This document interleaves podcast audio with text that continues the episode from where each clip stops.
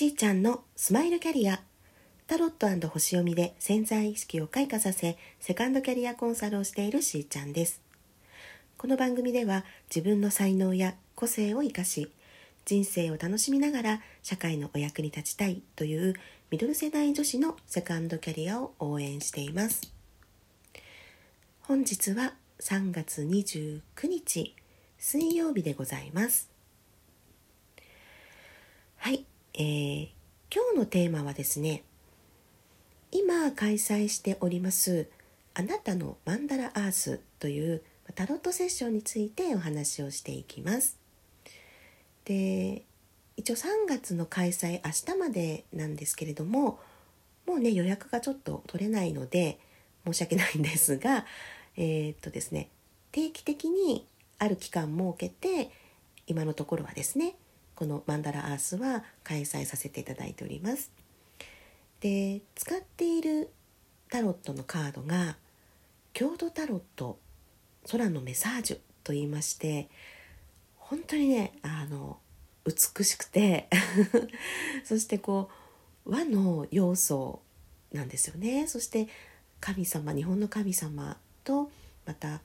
えー、神話とか私たちが馴染みのある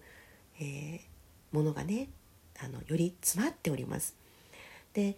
以前からこのようなものがあったらいいなっていう考えはあったんですけれどもあのそれがねまた素敵な出会いをさせていただいて去年あの目にすることがあってで、まあ、インスパイアされてですね自分のあの、まあ、見方スプレッドがあるんですけどそれもこう、まあ、偶然の展開といいますかあのこんな風に、まあ、見たらいいなっていうのでこう手がねパーッと動いてそれがもうあたかも曼荼羅のようででそこからですね曼荼羅のことをあの深くね、まあ、見ていくようになったっていう、まあ、いきさつがあるんですけれども、まあ、そもそもその、まあ、タロットをねあの私はトートタロットを使っておりましてでそれはそれとしてあの、まあ、継続してやってるんですけどね、うん、でもあのその時のスプレッドにさらにこんな風になったらいいなっていうのがねパパパッとこうなんか浮かんで出来上がったものなんですよね。でそうなんですよね。思い返すと去年の、えー、ライオンズゲート。その頃ですねいろいろちょっとこうなんかメッセージを受け取ったりなんかして夜中にパッて目が覚めて なんか夢を見たり私もするんですけどね。でその時にすぐ書けるようにノートとか枕元に置いとくんですけども、まあ、それに近い感じですかね。パッて起きたら3時33分だみたいな時ででなんかわーってこう降りてくるのをこう紙に書き出したっていうことがありました、まあ、そんなことをこう何回かやっていく中でどうやらなんか メッセージ性があるなとかいろんなこう気づきがあったんですね。で去年と、まあ、今年もそうなんですけども本当もういろんなことがこう、まあ、変化したりとかうねりの中にいてでも上昇気流に乗れるんだっていうなんか感覚があったんですよね。でこれはあの、まあ、去年はまずは冬至をめがけていろいろやることがあるぞっていう感覚がありまして で、まあ、本当いらないものをどんどんどんどんこう手放していくとその分ねやっぱり必要なものが見えてくる。で自分はどうしたいかなっていう意思が入った時にこれこれがやりたいなとかこっちに行きたいなってこう選び取ることによってそこの部分がものすごいスピードを増して発展していくっていう体験をしましたでこの何度も心を揺さぶられては統合されていく感覚っていうのが自分の中に浮かんできたそのビジョンっていうのは2つのマンダラ図だったんですね。でそれがこう2つのものが1つに重なるようなイメージっていうのを何度も見ましてであの自分があの普段トートタロットで見ていた展開っていうのが、まあ、13枚使ったこう円を描くようなねあのスプレッドなんですけどもそこに加わっていった時の感覚とすごく似ていたんですよ。でそれがあなんかあたかも本当にこう、まあ、2つのマンダラが統合されていくような感覚でも私そんなにそんなことに詳しいわけではなかったんで 何が起きてるのかなっていう感じでした。であの当時ですねいろいろこう学びを共に深めていくメンバーがいましてでそういうお話をしていたところですねもう空海についてっていうことが出てきたんですよね。まあ、そうですね曼荼羅といえば空海が日本に、持ち込んだものと言われています。でそこからあの私はいろいろこうそこをね、まあ、深く見ていくようになったんですけどもなので私の人生のパターンとしてはあの体験が先にあるんですよね。でそこから気づきを得て興味を持ったものをより深めていくっていうでさらにそこからまた発見をしていくってことになるんですけどもやはりそれを続けていったところ自分の内側のですねよりそのズレを修正していくとかそのいらないものを手放して統合していくのを繰り返していくとあの自分軸が強化されていくんだなっていうことが分かったりでもその途中ではあの自分を受け入れるっていうプロセスが必要なんだよとかねで一人でやろうと思うと大変かもしれないけれども実はサポートがエネルギーとして来てるよっていうんですよ。それがマスター空海ですよね。空海のスピリットとつながることによって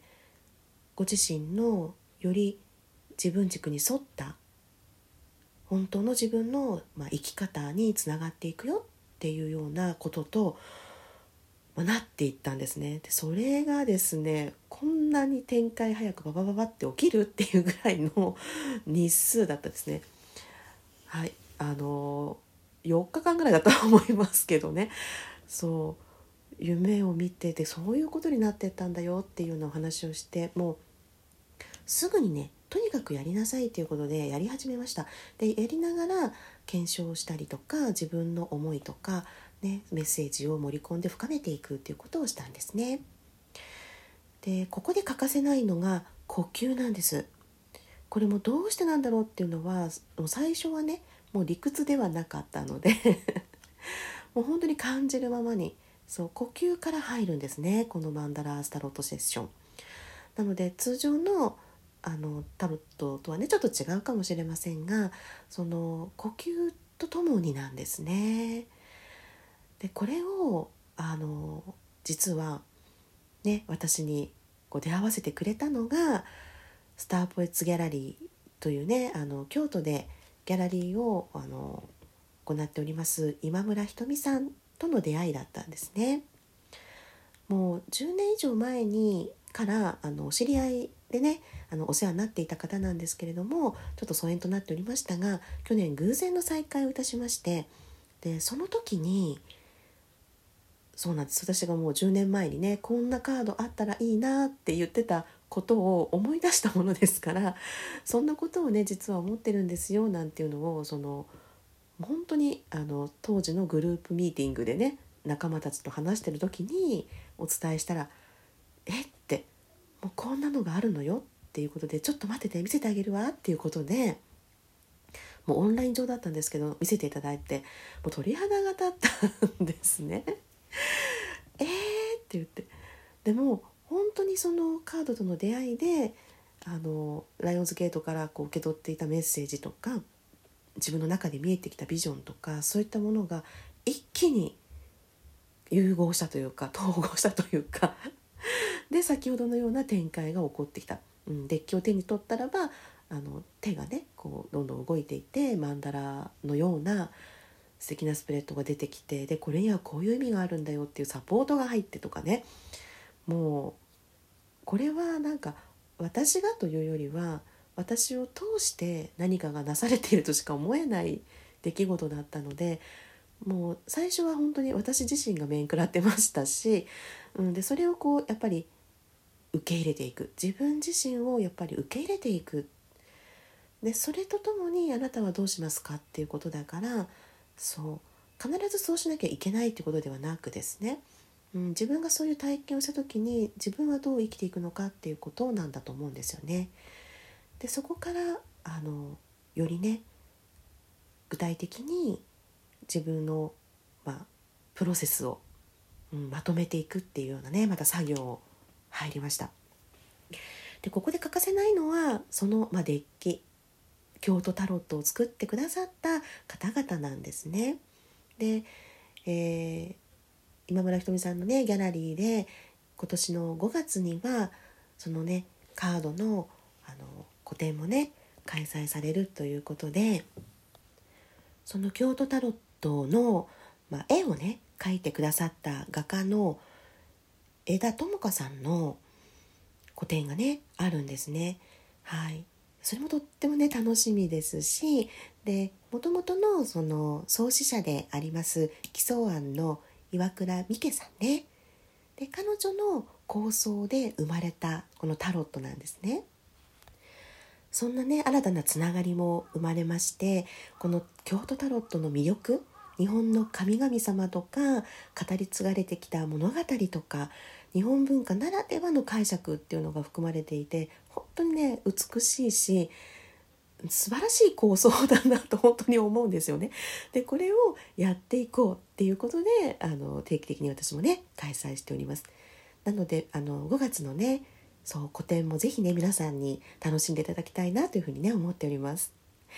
それでは皆さんと楽しみながらステージアップ。しーちゃんのスマイルキャリア。本日はここまで。また明日。